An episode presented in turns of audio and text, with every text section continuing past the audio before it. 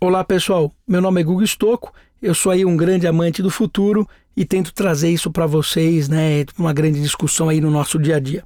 Hoje a gente vai falar em como se preparar para esse mundo novo. De onde eu tirei esse como se preparar? Está baseado principalmente nas dúvidas que eu venho recebendo, né, de muitos ouvintes, né, que fala, poxa, estou ouvindo o seu podcast, mas não sei o que fazer. Né? Então a gente teve muitas dúvidas, muitas discussões, os próprios ouvintes. Vamos ouvir é, a Lívia Rossi, aí, uma, uma ouvinte nossa, amiga minha, gosto muito dela, e ela mandou um áudio né, dizendo com as suas dúvidas, tá? Então vamos ouvir esse áudio e em cima dele vamos discutir um pouquinho. Ei, Guga, tudo bem? Guga, deixa eu te fazer uma colocação, se você puder rebatê-la. Bom, quando eu fico lendo, ouvindo podcast e vendo vídeos, etc., palestras no TED, sobre futurismo e qualquer tipo do, do futuro, né, na profissão, enfim, eu fico muito entusiasmada, fico impressionada com, assim como acho que qualquer ou a maioria das pessoas. Mas uma coisa que me, sempre me incomoda é que muitos falam que essas tecnologias vão nos deixar mais tempo e mais condição de sermos de fato quem somos, que é ser humano. Mas é, eu fico sempre pensando que a sensação que me dá é isso que é uma frase de impacto e uma frase bonita. Mas quando vejo todas as colocações sobre futurismo, elas são sempre muito pautadas nas revoluções mesmo, nas, nas tecnologias. Então, a maneira como a pessoa pensou em rearranjar as moléculas de um, de um alimento e fazer um vinho artificial, é, como eles constroem né, é, nanorobôs que vão ser aí operadores e rearran vão rearranjar moléculas e átomos para produzir em série, sei lá o quê. Então eu sempre fico pensando assim, caramba, eu não estou vendo né, é, uma forma de eu, Lívia, impactar, me encaixar, viver nesse mundo novo, porque a impressão que eu tenho é que só as pessoas que criam que só as pessoas que têm essa capacidade né, e habilidade tecnológica é que vão poder impactar pessoas. Então, eu não quero ser só uma consumidora. Não sei se você está conseguindo entender o meu ponto de inquietação. A impressão que dá é que toda vez que eu leio, que eu vejo ou que eu escuto esse assunto, eu tenho que sair correndo e me matricular em algum curso de ciência da computação, começar a aprender a programar, sabe? Sendo que essa não é minha praia. E eu fico pensando, como que eu vou me encaixar? Me parece que eu tô fora. Eu, eu, eu, eu tenho os dias contados, é como se fosse isso, sendo que eu não quero ser só consumidora. Você entendeu meu ponto, Guga? É, isso é muito ingênuo, eu pensar assim? Um abraço. Então vamos lá. Uh, primeira pergunta né, que fica de tudo isso: eu vou ser obsoleto? Será que eu estou ficando obsoleto? Né? Então, essa é uma pergunta importante é importante, é difícil de responder, né? Porque se você não mudar, sim, você vai ficar obsoleto, tá? Obsoleto em N situações, porque o mundo está mudando de uma forma tão rápida e você tem que mudar junto com o mundo. Você não pode ficar preso lá atrás, né? Então, uh, vou dar alguns, alguns exemplos, né? Às vezes a gente se prende, né? As coisas que a gente aprendeu no passado, aquilo vira uma regra e a gente não consegue mudar essa regra. Então, eu diria para você uma coisa importantíssima. O analfabeto do futuro é aquele que não sabe desaprender. Porque aprender, você tem N formas. Né? É, você está tendo ferramentas novas todos os dias, você tem muito acesso ao aprendizado. Né? Você pode até ser teimoso e não querer aprender, mas chega uma hora que você vai ser obrigado a aprender. Ah, não gosto, eu gosto de aprender só na sala de aula, não gosto de aprender no computador, não nasci para isso. Até a hora que você não tem opção, aí você vai aprender e você vai ver que você nasceu para isso, está tudo resolvido. Agora, desaprender pode ser que a pessoa não desaprenda nunca mais na vida. Né? Então, isso é um problema. Ah, então, por isso que eu digo que o analfabeto do futuro é aquele que não sabe desaprender né? e entender que você está num mundo novo, num cenário novo, e você vai ter que mudar essas coisas. Então, isso é um ponto importante. É, a gente guarda alguns dogmas né, na nossa vida. Então, por exemplo, você ouviu falar que você não pode tomar leite com manga, né? E você fala, pô, não posso comer leite com manga, e você conta para os seus filhos, fala para todo mundo, e se alguém falar que isso é mentira, você ainda briga com aquela pessoa. Por que você não pode tomar leite com manga? Você sabe por quê? Porque na época dos escravos, né, você tinha manga à vontade, né? Só que leite não. Então, para impedir que os escravos pegassem o leite, né, foi inventada essa história que, olha, se você comer manga com leite, você passa mal. Então não tem nada a ver. Cientificamente, manga com leite não, não, você não vai passar mal. A questão é que foi feito naquela época por causa dos escravos. Você já ouviu falar que você, se você jantar e tomar banho, você pode ter uma congestão, né? Por que, que é isso? A tua mãe fala, a tua avó fala isso, todo mundo fala isso, né? Mas falam por quê? Porque, na verdade, naquela época, as pessoas faziam o quê? Você era fazendeiro, o pai saía com os filhos para plantar, para fazer eh, tudo, tudo, isso, e a mãe ficava aqui em casa fazendo a comida. Então, o que, que faz quando você chega depois de oito horas trabalhando no sol? Você está morrendo de fome sujo. Então, o que você quer fazer? Você quer vir comer.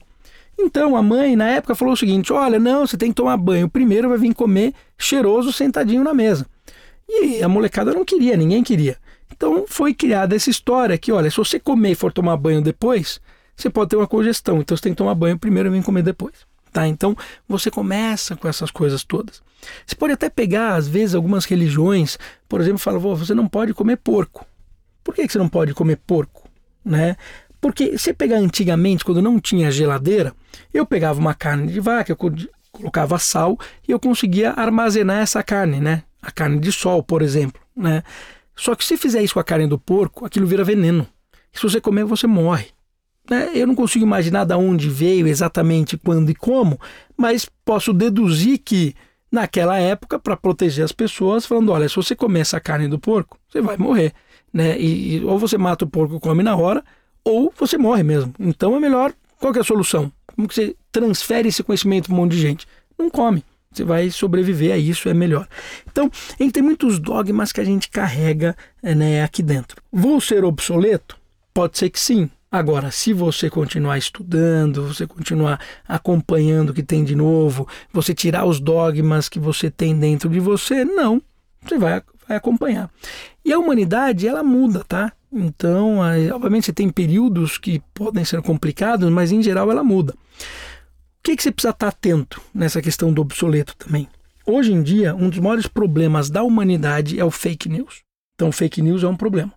Você pode estar tá se baseando todos os seus conceitos em coisas erradas. Tem que tomar muito cuidado com isso.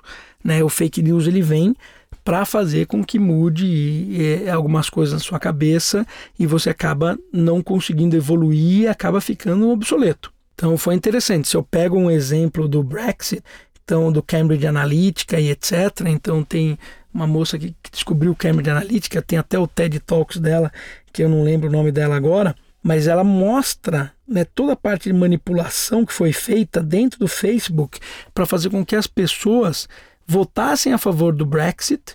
Por quê? Porque ela dizia, e era mentira, que a União Europeia e que a Turquia ia entrar na União Europeia e que iam entrar terroristas dentro da Inglaterra, com visto. Isso é mentira. Né? E as pessoas votaram e tiraram a Inglaterra do Brexit em cima de uma mentira que parecia uma verdade. Então a gente tem que tomar muito cuidado com, com fake news. O fake news leva a gente, às vezes, é, a pensar em situações que são complicadas. Então, você precisa, da mesma forma que eu falei nos outros podcasts, né? Que quando você vai abrir uma empresa, que você precisa analisar, você precisa ver, pesquisar e entender, você precisa também fazer isso para sua carreira. Como que vai ser sua carreira amanhã? Vamos entender. Pô, se a minha carreira está voltada, por exemplo, para medicina, que caminho a mais eu tenho que ter? com medicina. Ah, eu preciso aprender a programar? Depende. Se você vai, de repente, com medicina, começar a trabalhar com software e inteligência artificial para melhorar os processos e tudo mais, sim. Se você vai trabalhar com pessoas, é melhor você aprender psicologia.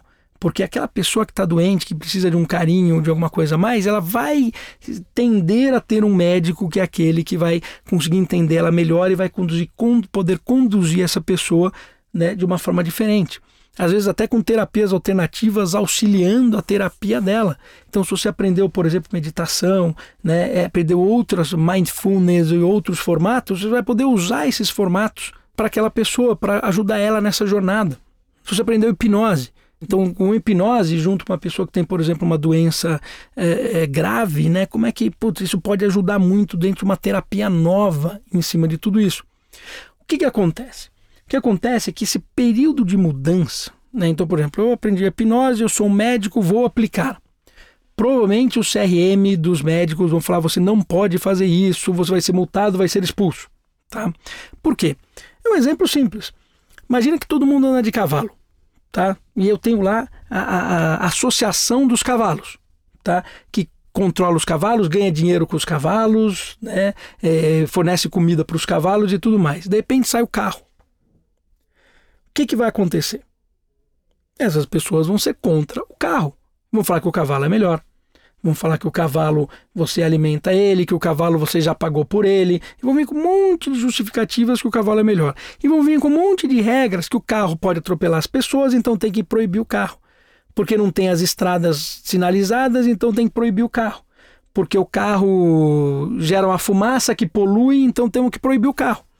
Então vai ser essa briga entre o, os criadores e administradores de cavalo e quem fez o carro. Pergunta que eu faço: hoje as pessoas andam de cavalo? Não, né? Então o que acontece? Aquele período de dúvidas vão acontecer e muitos fake news vão aparecer no meio desse caminho, tá? Então você tem que tomar muito cuidado, porque vai vir o carro. Ponto. Não, não adianta você achar que não. Pode demorar mais, pode demorar menos, conforme as pessoas conseguem se articular para proibir aquele tipo de coisa. E o Brasil é muito bom nisso. Tá? O Brasil é muito bom de ficar para trás. Então, esse é um problema. A gente tem que estar atento a esse tipo de coisa. Em algum momento, vai deixar de ter o cavalo e vai entrar o carro. Em alguns países antes, alguns países depois. A diferença no mundo de hoje é que quem demora muito para entrar numa determinada tendência pode ficar para trás de uma forma muito rápida. Porque antigamente, lembra, o mundo era estático, hoje o mundo é dinâmico. Né? Antigamente a gente tinha um crescimento linear, hoje a gente tem um crescimento exponencial. E o crescimento exponencial faz com que as coisas cresçam muito rápido. E a gente deixar de entrar em algum momento numa tecnologia, num modelo de negócio, etc., porque ficou preso a alguma associação, pode deixar o Brasil para trás muito rápido. Tá? Então, um exemplo. Uh, se a China começa a fazer manipulação genética via CRISPR para fazer com que as pessoas, né, o, as crianças, né, o, antes de nascerem, vão poder ter não vão ter determinadas doenças, não vão ter, vou poder escolher a cor do olho, poder escolher algumas coisas desse tipo. Se a China permite, os Estados Unidos permite, o Brasil não, você em, em 30, 40 anos, você tem praticamente outra raça. Né? Você tem as pessoas muito mais saudáveis do que aqui no Brasil. Isso impacta o Brasil né, de uma forma muito forte. Se a gente pegar, por exemplo, em 1900, quando saiu energia elétrica, foi um fake news da época, era o quê? Que energia elétrica causava, é, era uma doença invisível, que ela te matava, era radioativa, acabava com você. Quem foi que lançou esse fake news? Foram que as pessoas que acendiam os lampiões. Né? Então ele não queria perder o emprego, ele queria continuar acendendo o lampião. Se essas pessoas fossem muito boas hoje, o que, que seria? A gente estaria no escuro. A diferença é que antes demorava muito tempo. Hoje a gente pode ficar no escuro sim. O Brasil pode ficar no escuro se ele demora para abraçar uma tendência ou entender o que está acontecendo. E sim, a gente corre um risco de ficar no escuro. Então, por exemplo, hoje os principais países do mundo têm um fundo, né, investem via governamental em fundos em computação quântica. E no Brasil, tem algum fundo de computação quântica? Quem aqui está estudando computação quântica? Então, a gente tem que tomar um pouco de cuidado com isso. Primeiro ponto é o seguinte: sim, podemos ficar obsoletos. Ponto 2. Ainda bem, porque isso significa que a gente vai, não vai ficar, não está mais fazendo as coisas estáticas e não está fazendo mais trabalho repetitivo. A gente tem que estar tá sempre aprendendo. Então, se eu abracei o lifelong learning, né, por exemplo, ótimo, vou estar tá continuando aprendendo e vou estar tá surfando essa onda e me desenvolvendo.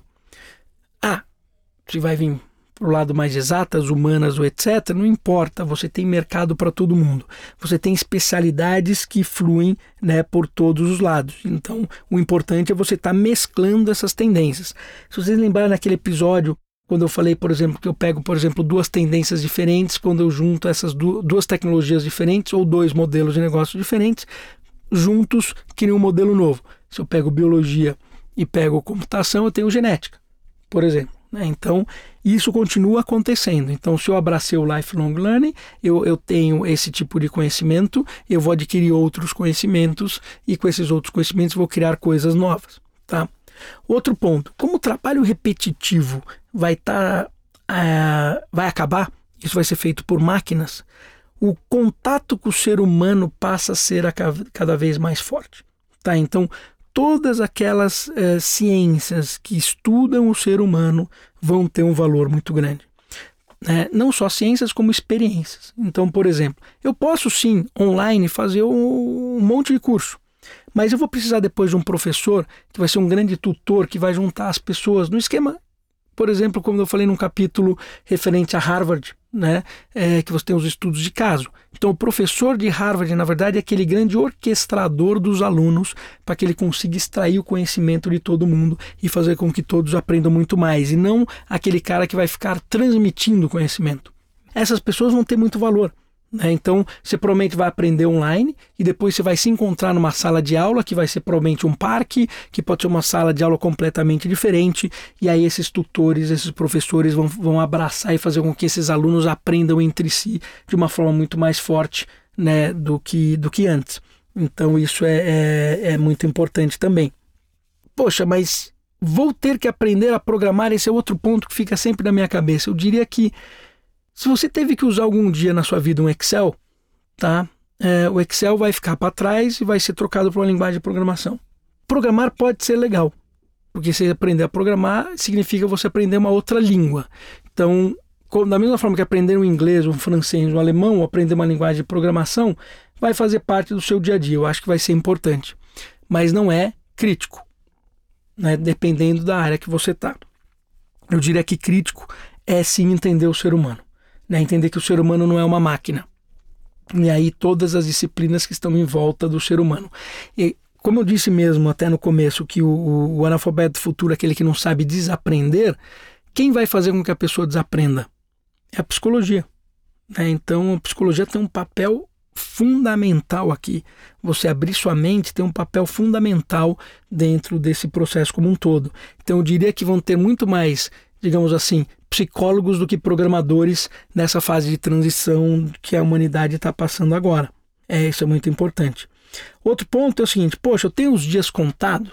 Não, não tenho os dias contados. É, se a gente olhar em termos de tendência, né? É, às vezes você pega, por exemplo, o Elon Musk falando: olha, os robôs vão tomar conta de tudo e a gente precisa de uma renda mínima para as pessoas, que as pessoas não vão ter mais o que fazer.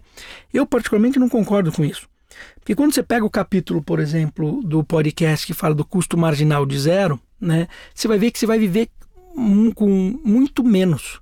Né? Porque você deixa de ser de uma sociedade que compra, tem que comprar o apartamento, o carro, a casa na praia, a roupa, etc., para uma, uma sociedade que tem mais experiência e usa. Então, não, eu tenho um Airbnb, eu tenho um Uber, eu viajo o mundo todo, né? E eu não preciso mais gastar fortunas comprando as coisas. Eu quero um entretenimento, eu tenho Netflix, eu tenho HBO, eu tenho um óculos VR com uma série de assinaturas e eu tenho tudo aquilo que eu preciso. Então você vai precisar de muito menos para viver. E o que acontece? O trabalho repetitivo sendo substituído por máquinas, isso é muito bom, porque o tempo que sobra para você vai ser um tempo que vai sobrar para quê? Para aprender, para criatividade, para criar coisas novas, para evoluir, para estar com as pessoas, para fazer esportes, para tudo mais. Então, é, é, eu vejo um futuro muito legal. As pessoas que estão com os dias contados são as pessoas que fazem trabalhos repetitivos. E esse trabalho repetitivo vai ser substituído por uma máquina. Então, não é a pessoa que está com o dia contado, é o trabalho que ela faz que está com o dia contado. Ela tem que começar a aprender outras coisas e fazer outros trabalhos. E aí se identificar, de preferência, em cima de um grande propósito do que ela gosta muito, porque daí fica imbatível né, em cima desse, desse processo todo. Outra coisa que a gente ouve falar é o seguinte: poxa, né, e os meus filhos? Né, como é que eu faço? Então, já, já mencionei, talvez, alguns podcasts aqui também, que o, os filhos não é o problema, o problema são os pais, porque os filhos vão se virar. Eles já estão nascendo né, com, com acesso à informação ilimitada na palma das mãos e eles estão num, num, contato social com seus amigos, os amigos que estão no jogo, os amigos que estão no curso, os amigos que estão na rede social, os amigos que estão no Instagram. Então ele já tem uma comunidade muito grande interagindo entre si e ele não tem medo das novas tecnologias, aquilo passa a ser parte do seu dia a dia. O maior problema é os pais impedirem que os filhos tenham esse acesso. Isso é o maior problema. E o pai, baseado em alguma coisa que ele aprendeu no passado, no século passado, e ele simplesmente não muda né, e não permite que o filho mude. Né? E aí ele pode sim fazer com que esse filho tenha uma vantagem competitiva menor. Né? Mas eu diria que de forma geral eu não me preocupo tanto com os filhos, eu me preocupo mais com os pais, né? Em cima de tudo isso. Então eu diria o seguinte, a gente resumindo até nessa pergunta é não, não está com os dias contados, né? Nenhum ser humano está com os dias contados, mas a gente está no momento de atenção e mudança. Então precisa mudar. A gente está no momento que lembra, é, se você faz uma academia e, e faz quatro anos de academia, não significa que você vai se faz quatro anos de musculação, não significa que você vai passar o resto da sua vida sendo forte. Tá? É a mesma coisa com o conhecimento, é a mesma coisa com o trabalho. O fato de você ter trabalhado quatro anos de alguma coisa não significa que você é o especialista naquilo, ou se aquele trabalho vai mudar, aquele já não funcionou. Ou se você estudou quatro anos da sua vida, né, não significa que esse conhecimento vai perpetuar e vai ser útil pelos próximos 100. Então, a gente vai ter que estar constantemente aprendendo. Então, a, a, eu acho que o que causa maior é, angústia nas pessoas é que a gente veio daquele conhecimento estático. Eu vou, eu aprendo, eu, eu fiz a faculdade, eu fiz a pós-graduação, entrei no trabalho, faço trabalho repetitivo o resto da vida, vou crescendo simplesmente de níveis nesse meu trabalho repetitivo até virar um gestor. E, e ponto final. Uh, isso mudou. Então, né, não é mais assim. É, a gente precisa entender que não é mais assim, a gente precisa abraçar o novo e aí, diga-se de passagem, o novo é muito mais legal, o novo é muito mais gostoso para o ser humano do que o antigo. Então, vamos abraçar e vamos fazer isso. Espero que vocês tenham gostado desse episódio. Trago mais perguntas. Muito obrigado por tudo isso e lembre, te vejo no futuro.